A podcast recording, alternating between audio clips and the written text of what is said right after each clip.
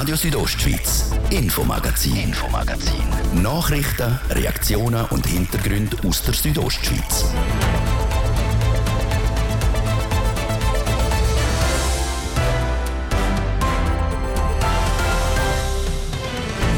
Wenn das Notrecht gefordert wird, dann geht es normalerweise um Krieg oder eine Seuche. Kürzlich ist es im Wallis aber um etwas ganz anderes gegangen, der Wolf. Die Forderung soll während dem anstehenden Alpsommer eine Notverordnung für die Regulierung der Wölfe geben. Genau das fordern jetzt auch die Bündner Bauern für Graubünden. Wir wollen auch Druck ausüben auf den Bund, der ja die Hauptverantwortung trägt für die wildlebenden Tiere heisst es zum Beispiel beim Bündner Bauernverband. Ob so ein Notstand reelle Chancen hätte und was konkret angedenkt ist. Mora ist Fronleichnam. In gewissen Teilen in Graubünden ein Viertig. Heisst, viele Leute haben frei und wollen etwas unternehmen. Die Stadtpolizei Chur sagt sich bewusst, dass sicherlich noch einmal eine gewisse Verkehrszunahme wird stattfinden, vor allem aus diesen Kantonsteilen oder benachbarten Kantonen, wo äh, die Leute entsprechend Fronleichnam frei haben. Eine grosse Herausforderung gerade in diesen Tagen die vielen Baustellen in der Stadt Chur, zum Beispiel Masans oder Kasernenstrasse. Was das jetzt heisst. Und im Kanton Graubünden leben mehr als 1300 geflüchtete Personen aus der Ukraine, vor allem Mütter mit ihren Kindern. Ein großer Teil von diesen Kindern ist im schulpflichtigen Alter.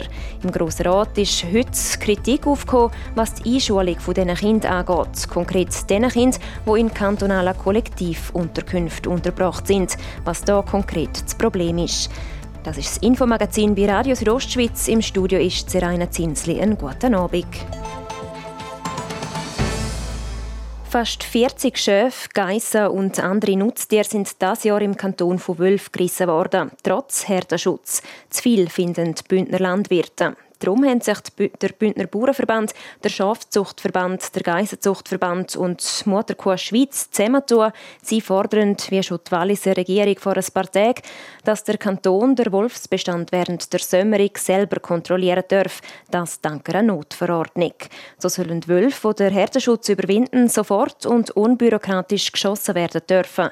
Manuela Meuli hat von Thomas Roffler, Präsident vom Bündner Bauernverband, wissen, warum so ein Notstand nötig ist. Ich glaube, dass wir in einer sehr speziellen Situation sind, dass schon viele tote Nutztiere, bevor es der Alpsommer eigentlich richtig anfängt, schon passiert sind. Und das wiederum zeigt auch, dass eine spezielle Situation eine spezielle Lösung erfordert. Und darum sind wir mit der Forderung in den Bund treten.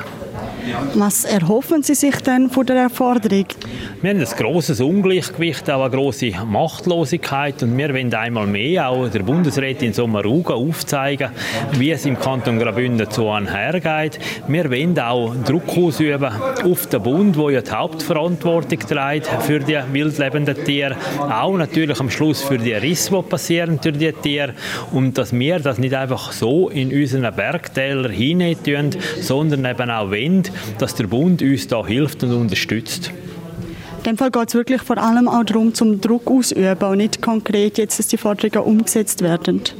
Wir wollen natürlich, dass Frau Bundesrätin Sommaruga uns ernst nimmt mit ihrem Amt und auch das macht, was sie im Rahmen des Gesetzes machen kann. Das Gesetz vollständig ausschöpft, die Verordnung vollständig ausschöpft und natürlich mit einer Notverordnung oder einem Notstand kann man natürlich auch gewisse Sachen machen, wo man sonst vielleicht nicht machen würde.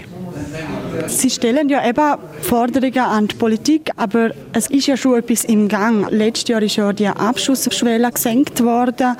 Die Jagdrevision ist im Moment im Parlament und für diesen Sommer gibt es auch mehr Geld für den Herdenschutz. Langt denn das nicht? Geld allein löst das Problem sicher nicht.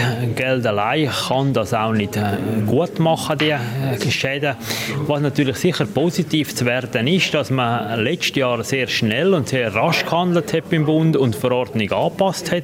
Die Verordnung ist aber nur so gut, wie das Gesetz ist und es ist auch richtig und auch gut, dass was jetzt im Parlament passiert, dass der Ständerat anfängt, eine Gesetzesrevision anzustoßen. Das begrüßen wir sehr und wir sind auch sehr zuversichtlich zuversichtlich, dass unsere zwei Bündnerständeräte die richtigen Lösungen dem Parlament präsentieren wird. Wieso denn trotzdem der Notstand, wenn ja die Anstöße schon gut sind und wenn Sie daran glauben, dass da etwas zustande kommt? Es ist natürlich so, dass wir, bis denn die Gesetzesrevision vom Parlament abgesegnet ist, wir jetzt eine Lücke haben, dass wir mit einem veralteten Gesetz unterwegs sind und noch kein neues haben. Und um diese Lücke zu schliessen, braucht es einfach noch einmal einen Effort von Seiten vom Bund, dass man einfach auch über die Notsituation, die wir haben, bis ein neues Gesetz kommt, eben kann Entscheidungen treffen, wo der Bevölkerung und den Eltern und der Bauernfamilie gerecht werden, um diese Situation, wie sie sich in der Tagesaktualität präsentiert, zu lindern. Fühlen Sie sich im Stich gelassen vor der Politik? Oder wie, wie ist denn dort das Gefühl? Wie ist dort die Ohnmacht? Wir fühlen uns nicht im Stich gelassen vor der Politik. Wir sehen, dass der Kanton Graubünden, die Regierung vom Kanton Graubünden, auch die Ständeräte vom Kanton Graubünden ein sehr grosses Engagement an den Tag legen, um diese Situation eben auch zu verbessern. Wir sehen auch, dass die Zeichen die Zeit in der Bündner Regierung und auch bei diesen zwei Ständeräten und auch bei den Nationalräten erkannt worden sind, dass es Handlungsbedarf vorhanden ist in unserem Kanton. Aber wir sehen natürlich auch in vielen Kantonen, wo die Betroffenheit kleiner ist, dass es dort ein anderes Denken ist als im Berggebiet. Und weil das Umdenken in den anderen Kantonen Zeit brauche, fordern die Bündner Bauern jetzt Lösungen für den anstehenden Alpsommer, so der Thomas Roffler weiter. Pfingsten ist durch, heisst, die Stauwelle sollte eigentlich vorerst vorbei sein. Aber morgen steht schon der nächste katholische Viertag an, Fronleichnam. Und auch diesen Tag lockt immer wieder viele Leute auf Chur. Die Stadtpolizei Chur rechnet darum auch morgen wieder mit einem grossen Verkehrsaufkommen durch die Stadt. Francesca Albertini hat mit dem Roland Hemi, dem stellvertretenden Kommandant der Stadtpolizei Chur, darüber geredet, was uns erwartet. Vor allem, weil es in der Stadt die ein oder andere grössere Baustelle hat. Die Stadtpolizei Chur ist sich durchaus bewusst, dass äh, morgen sicherlich nochmal gewisse Verkehrszunahme wird stattfinden, vor allem aus den Kantonsteilen oder benachbarten Kantonen, wo die Leute entsprechend am frei haben. Und es wird sicherlich eine Herausforderung werden, vor allem bei diesen Hauptverkehrsachsen, Masanzerstraße und Kasernenstraße, wo wir zwei Grossbaustellen haben, dass man dort äh, einigermaßen das noch kann gewährleisten dass der Verkehr trotzdem hohe Verkehrsaufkommen fließen tut. Wird das ähnlich wie in den letzten Jahren oder jetzt, wo Corona ein bisschen durch ist, kann man da davon ausgehen, dass es vielleicht noch mehr Leute gibt, die hier kommen? Es ist ganz grundsätzlich natürlich feststellen, jetzt nicht nur äh, bezogen auf den Viertag, dass der Verkehr ja ganz generell zunimmt, im Jahr im Schnitt zwei bis vier Prozent, wo mehr Autos unterwegs sind und da ist es natürlich so, dass sicherlich am Morgen, äh, vielleicht auch geschuldet Corona, wo die Leute vielleicht auch weniger ins Ausland gehen, vielleicht mehr da sind und somit sagen, okay, wir machen Kurztrips da. Also da kann man sicherlich davon ausgehen, dass das morgen eine Zunahme auch auf Stadtgebiet geben wird. In Chur wird ja momentan auch ja, an vielen Ecken gebaut. Inwiefern verschlimmert das jetzt noch die Situation? Ja, man muss sich vorstellen, dass in der Stadt Chur täglich im Normalbetrieb zwischen 12 und 15.000 Pendler täglich in die Stadt hineinkommen. Und äh, bekanntlicherweise hat Chur zwei Hauptverkehrsachsen, die in die Stadt hineinführen. Das ist Kasernenstraße und Masanzerstraße. Und wenn Sie natürlich an deren Nadelöhr noch deren Baustellen äh, installieren, die letztendlich nötig sind, um den Straßenkörper auch äh, richtig zu unterhalten, dann ist natürlich das äh, irgendwo nicht mehr ganz schluckbar. Und somit muss man einfach in diesen Bereich mit äh, entsprechenden Rückstaus vom, äh, vom Verkehr rechnen. Jetzt braucht es ja meistens an diesen Baustellen auch viel Personal. Ist das Sache der Polizei? Nein, das ist grundsätzlich nicht Sache der Polizei, sondern es ist so, dass die Stadt Chur, wo eigentlich äh, die Bauwerke hat, mit der entsprechenden Baubewilligung an die Bauunternehmung, die das ausführt, die auch verpflichtet wird, zum private Verkehrsdienst dort aufzubieten, wo das macht. Wir als Stadtpolizei tun das sicherlich immer wieder im Auge behalten und wenn wir feststellen, dass dort dann irgendwo äh, dann ganz große Rückstau sind, dann gehen wir natürlich selbstverständlich vor Ort. Wir tun die privaten äh, Verkehrsdienste unterstützen. Haben Sie jetzt irgendwelche Massnahmen angedenkt, damit man so ein bisschen das Verkehrschaos verhindern kann in Chur? Wie gesagt, äh, das eine ist, dass man sicherlich morgen wird das Ganze überwachen und beobachten, aber ich glaube, sinnvoller ist, als dass man für die Polizei aus große Maßnahmen macht, dass man den Leuten, die allenfalls außerhalb äh, von denen, die arbeitstätig sind, in die Stadt kommen, vielleicht den Appell kann richten und sagen, äh, vielleicht nicht während der Rush-Hour-Zeiten kommen. Es empfehle sich darum, morgen Morgen zwischen 7 und 8 und am Abend um die 5 auf das Autofahren zu verzichten. Fast 200 ukrainische Kinder sind im Kanton Graubünden eingeschult worden. Kinder, die wegen dem Krieg aus ihrer Heimat geflohen sind. Im Grossen Rat hat der Churer Stadtrat und SP-Grossrat Patrick De Giacomi kritisiert, dass es bei den ukrainischen Kindern, die in kantonalen Kollektivunterkünften leben, nicht rund läuft, was die Einschulung anbelangt. An was das, liegt, das hat der Martin De Platzes von Patrick De Giacomi wissen. Also es ist ja so, dass wir festgestellt haben, dass der Kanton immer mehr Kollektivunterkünfte auf dem Gebiet von Stadt Chur in Betrieb nimmt, Austrasse, Gadonau und dann oben auch beim Waldhaus. Und wir wissen, dass die Kinder seit etwa zwei Monaten im Kanton Graubünden sind und noch nicht regulär in die Schule gehen. Und das ist äh, ein Problem aus meiner Sicht. Und ich verstehe auch nicht, wieso der Kanton es nicht schafft, um die Kinder, die in seiner Verantwortung sind, zu beschulen, wenn die privaten Schulträger, respektive Gemeinden, äh, es schaffen, die 90 Prozent der schutzsuchenden Kinder äh, zu beschulen ordentlich ich sage es mal so, ein bisschen salopp, kollektiv oder privat hin oder her, wäre es nicht eine einfache Lösung, wenn man sagt, auch wenn die Kinder in der Kollektivunterkunft sind, dass alles, was das Schulwesen, Einschulung anbelangt, der zuständigen Gemeinde unterstellt ist, beziehungsweise dem Schulträger. Wir haben definitiv ein Thema, wo wir genauer herschauen müssen. Die Beschulung von Kindern, die schutzsuchend sind, das funktioniert nicht gut. Und jetzt ist es einfach so natürlich auf der anderen Seite ein Problem, wenn der Kanton jetzt einfach in Chur da ein Hochhaus um, und nochmal einen Block und was ich was alles in Betrieb nimmt, dann haben wir natürlich ein bisschen ein Problem, oder? Wir können nicht, wir rechnen damit, dass wir 120 bis 140 Kinder, die schulpflichtig sind am Schluss in diesen Unterkünften haben. Und das heißt, wir müssen in der Kürze ein neues Schulhaus äh, müssten wir bauen. Also da sieht man dann natürlich auch Grenzen, wo die privaten, äh, respektive die Schulträger von der Gemeinden haben. Aber äh, wir haben jetzt wirklich einfach im Vordergrund steht, dass die Kinder doch möglichst schnell in die Schule gehen müssen. Und das muss nun einmal jetzt einfach möglichst schnell sichergestellt sein.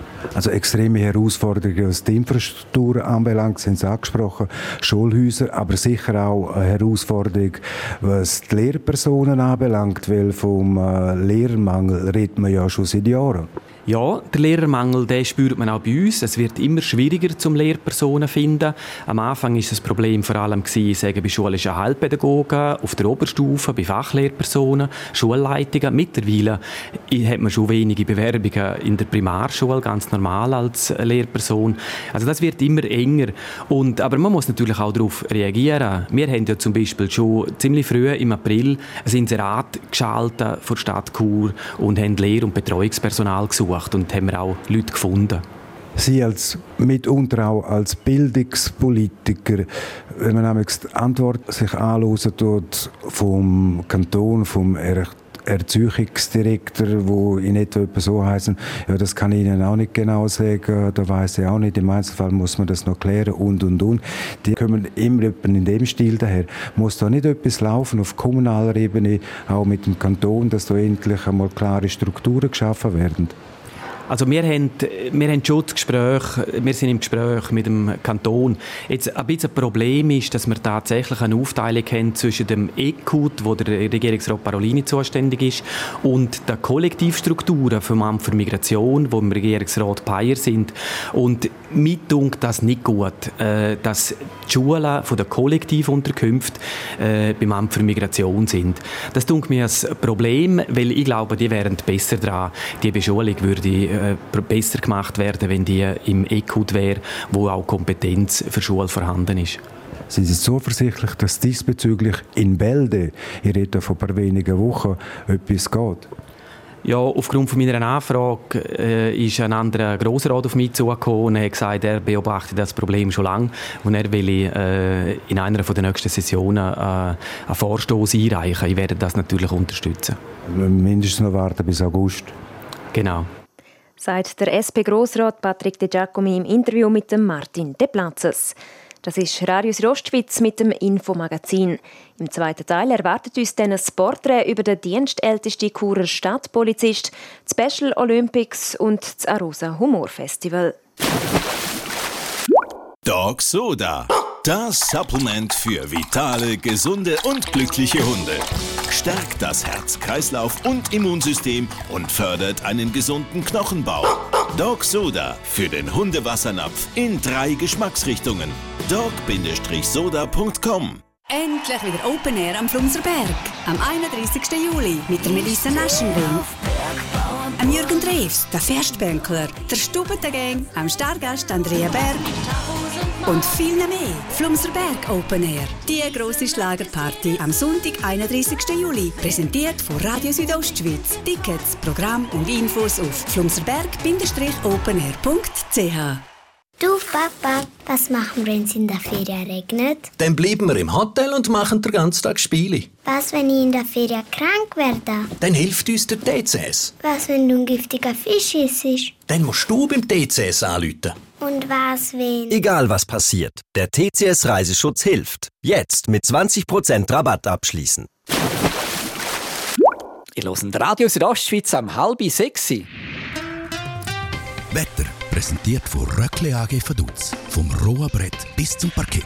Alle Informationen unter röckle.li. Ja, wir starten mit einem Mix aus Sonne, Wolken und lokalen Platzregen oder Gewitter in der Mittwochabend. Und am Morgen Donnerstag gibt es einen wechselhaften Tag mit Sonne, Quellwolken und Gewitter. Dazu steigt das Quecksilbermoor im ganzen Land auf bis zu 30 Grad. In diesem Dies gibt es 26 und in Bivio 21 Grad.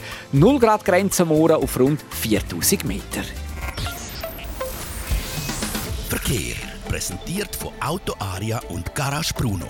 Willst du dein Auto verkaufen? Ob neu oder alt? Komm vorbei an die Sägenstrasse 56 in Chur. Wir zahlen faire Preise. Es braucht im Moment Geduld in der Stadt Chur. Da haben wir Stau oder stockenden Verkehr auf verschiedenen Straßen, unter anderem Kasernenstraße stadteinwärts, dann im Bereich Postplatz Welstörfli, bei der Autobahnausfahrt Chur Nord stadteinwärts und auf der Masanzerstraße stadtauswärts. Ihr braucht auf diesen Straßen bis zu 10 Minuten länger im Moment. Sonst sieht es gut aus. Weitere Meldungen haben wir keine. Wir wünschen viel Geduld dort, was es braucht und weiterhin eine gute und eine sichere Fahrt. Verkehr. Ich gebe zurück in die Redaktion zur Serena Zinsli. Radio Südostschweiz, Infomagazin, Infomagazin. Nachrichten, Reaktionen und Hintergründe aus der Südostschweiz.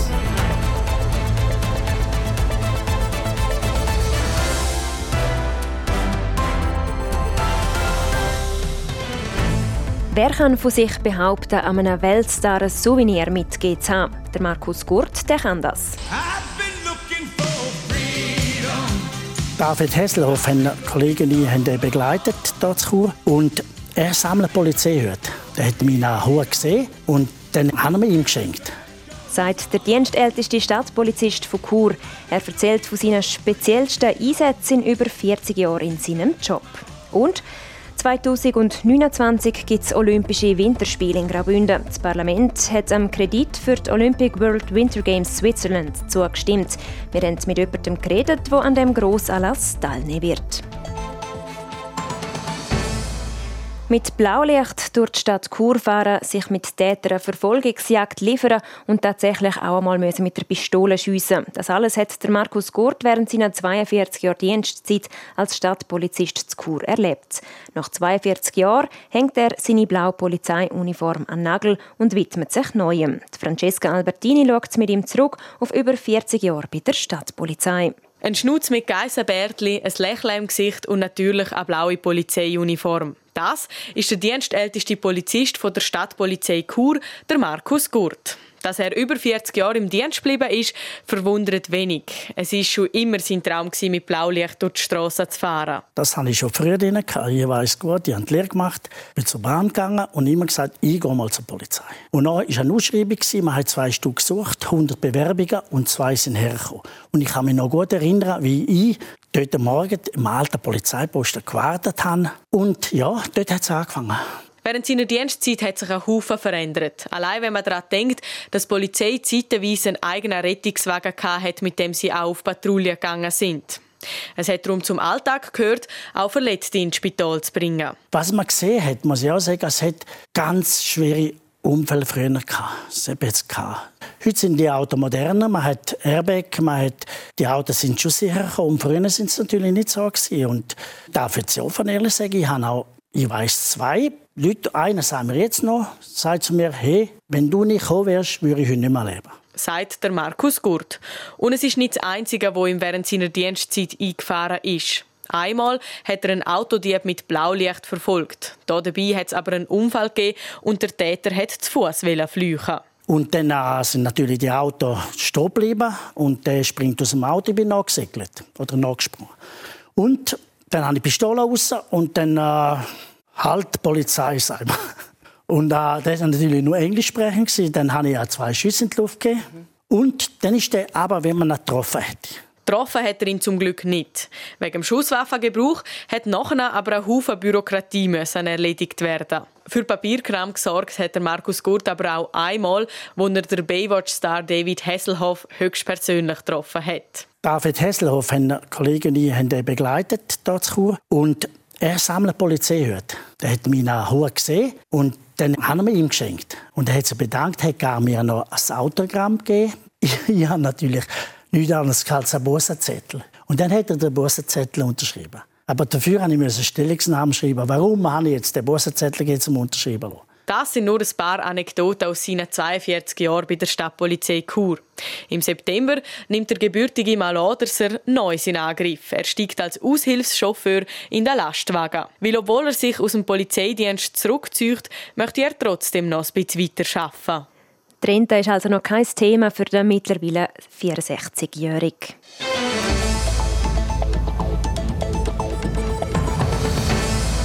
Der Grosse Rat hat heute ohne Wenn und Aber Ja gesagt zu knapp 10 Millionen Franken für die Special Olympics World Winter Games, also der Olympischen Spiel für Menschen mit einer geistigen Beeinträchtigung. Im März 2029 werden sie in Graubünden über die Bühne gehen. Während zwölf Tagen werden etwa 3100 Sportlerinnen und Sportler und auch Coaches aus über 100 Nationen an dem Grossanlass teilnehmen. Und er ist auch einer von diesen Sportlern, der Stefano Saladino von Trin. Bis zu dem Spiel ist er als Athletenbotschafter von Special Olympics Switzerland tätig. Der Martin de Platzes hat sich mit ihm über das klare Bekenntnis vom Parlament zur Olympiade können unterhalten. Stefano Saladino, ein großer Tag für die Special Olympics World Winter Games 2029 in Graubünden.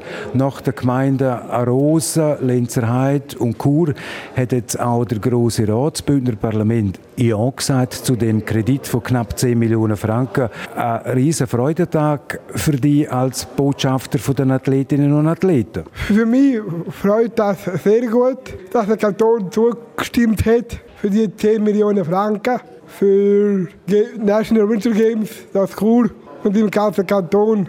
Und mir macht es riesen Spaß. Das Spiel, das ist der zweitgrößte Wintersportanlass weltweit nach den Olympischen Winterspielen, also eine riesige Kiste, die hier in Graubünden dann stattfindet. Es wird dann sein im März 2029. Was sind deine Aufgaben als Athletenbotschafter Stefano Saladino bis dann der Wettkampf losgeht im März 2029? Im Moment die nächste Geldmittel, dass man das kriegt. Und natürlich auch mit dem Bruno Barth, der ist der Chef von Special Olympics Switzerland, damit das alles gut einhaut. Als Botschafter bist du auch zuständig zum Reklame machen für die Special Olympics, damit dann möglichst nebst äh, Tausenden von Athletinnen und Athleten möglichst viele Zuschauerinnen und Zuschauer nach Graubünden kommen. Genau, da bin ich auch schön dran. Ich bin jetzt im Wald mit einem Projekt für Plaketen. Vielleicht hilft mir der Urs Barth auch noch mit, dass wir die könnten in der Kur aufhängen für zur Werbung machen für die die National Winter Games hier in Graubünden. Du kommst von drin, du hast mir vorher gesagt, du bist Unihockey-Sportler. Kann man davon ausgehen, man wird die dann auch können sehen auf dem Spielfeld bei den Special Olympics im März 2029? Ja, wir sind in der Domenik Halladunna und wir werden uns das Beste geben für den BTV Chur und auch für die Stadt Chur selber und auch für den Kanton. Und ich hoffe, dass, dass wir werden den Olympiameister sein. Die Wettkämpfe finden dann im 2029 in Chur, in Arosa und auf der Lenzerheide statt.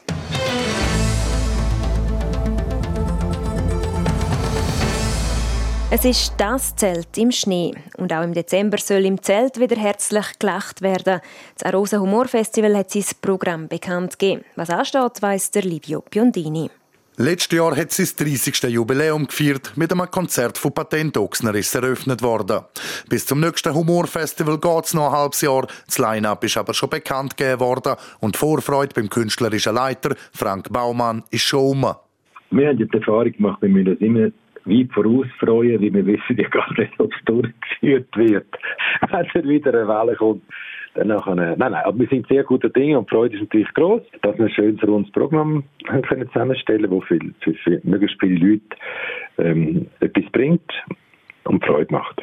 Falls gleich noch eine neue Corona-Welle kommen würde, wissen wir ja von letztem Jahr noch, wie man so ein Event mit Massnahmen durchführen. Plan B ist also der Plan A vom letzten Humorfestival. Vorbereitet deckt man sich auf einen Anlass ohne Massnahmen. Problem werden die dann gelöst, wenn Probleme auftauchen. Ingo Appelt, Lisa Eckhardt, Benz Friedli, Rob Spence, das sind nur ein paar von den Künstlerinnen und Künstlern, die im Dezember auf Arosa kommen. Der Frank Baumann freut sich auf alle Artists, auf zwei aber noch speziell. Ja, ich habe natürlich schon ein paar Freude an der Lisa Eckhardt, weil die äh, halt die, die Form von Kabarett macht, wie man es früher gemacht hat, mit sehr ausgefeilten, subtilen Texten. Und auch der Daniel Ziegler empfehle ich wärmstens. Das ist der Bassist, der bei Late Night Show Jacobo Müller mit dabei war und jetzt mit einem eigenen Programm als Bassimist unterwegs ist. Er spiele Bass, koche während der Show und sich einfach sehr lustig. Will man als Solo-Act noch nicht so kennen, will ich der Frank Baumann der Daniel Ziegler speziell erwähnen. Auch die beliebten Awards vom Humorfestival werden wieder vergeben. Da gibt es die Humorschaufel, wo jedes Jahr eine Persönlichkeit aus den Bereichen Unterhaltung und Sport geht, wo das Jahr durch ein bisschen Spass verbreitet hat. Bis jetzt nominiert sind hier der Präsident vom FC St. Gallen, der Matthias Hüppi und der Guido Fluri, Investor und grosser Unternehmer. Warum die zwei Personen nominiert worden sind, weiß der Frank Baumann. Ja, der eine macht äh, nicht nur viel für Rosa, sondern engagiert sich sehr äh, für soziale Angelegenheiten auf der Welt, unter anderem jetzt auch äh, in, in, der Causa äh, Ukraine.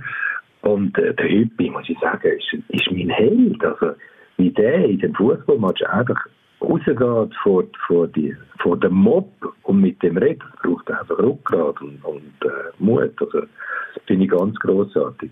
Nach dem Schweizer Fußball-Cup-Final, wo St. Gallen gegen Lugano verloren hat, ist der Matthias Hüppi aufs Feld gerannt und hat St. Galler Krawallfans davon abgehalten, zum auf Spieler und gegnerische Fans loszugehen, indem er dazwischen gegangen ist und sie beruhigt hat.